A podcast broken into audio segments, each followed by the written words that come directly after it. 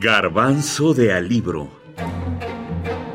El autor es su escritura. Su obra. Virgilio, La Eneida.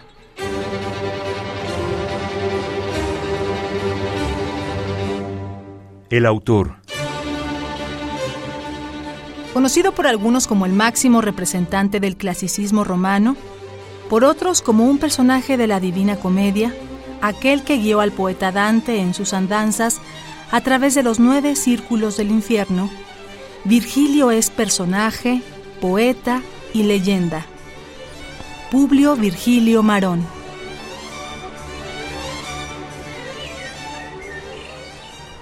Y me respondió, no soy hombre, pero lo he sido. Mis padres fueron lombardos y tuvieron por patria Mantua.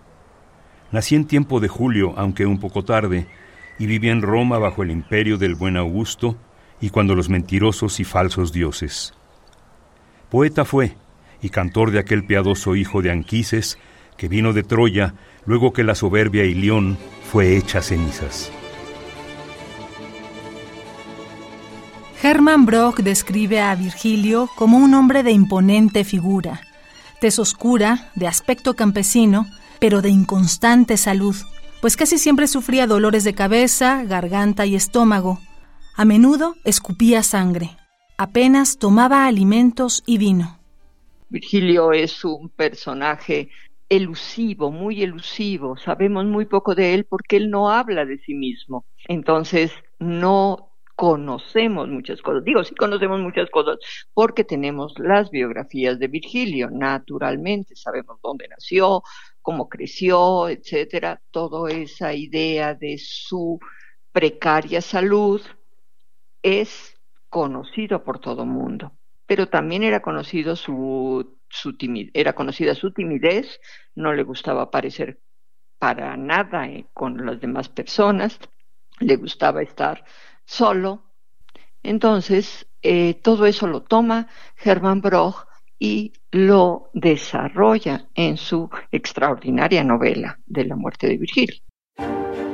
El emperador Augusto, durante los últimos años de la Edad Antigua, le encargó al poeta que escribiera una historia que dignificara y mitificara los orígenes de su nación, puesto que, en fechas del nacimiento de la religión cristiana, los ciudadanos de Roma perdían cada vez más ese sentimiento de pertenencia a su pueblo.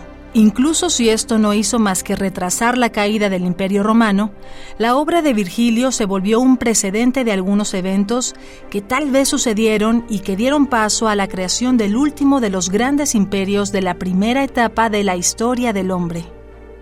Yo, Publio Virgilio Marón, a la edad de 51 años, en goce perfectamente suficiente de mi salud física y mental, siento el deseo de completar como sigue mis precedentes disposiciones testamentarias que han sido depositadas en el archivo de Cayo Julio César Octaviano Augusto.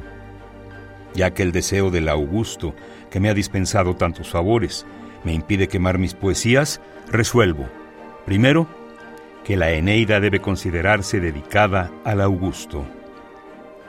La muerte de Virgilio, Hermann Broch. Virgilio nació el 15 de octubre del año 70 a.C. en el pueblo de Andes, no lejos de Mantua.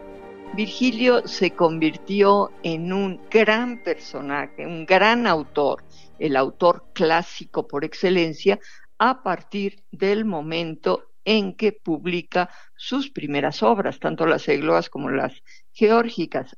La Eneida fue publicada a pesar suyo después de su muerte, pero inmediatamente se convirtió en el poeta fundacional de Roma. Es el poeta épico más importante, digamos, de todos. Y desde el momento en que se publica la Eneida, Virgilio se convierte en un referente obligado para cualquier romano. Maestra Patricia Villaseñor Cuspinera profesora e investigadora del Instituto de Investigaciones Filológicas de la UNAM. Biblioteca Scriptorum Grecorum et Romanorum Mexicana. Virgilio. Eneida, versión de Rubén Bonifaz Nuño.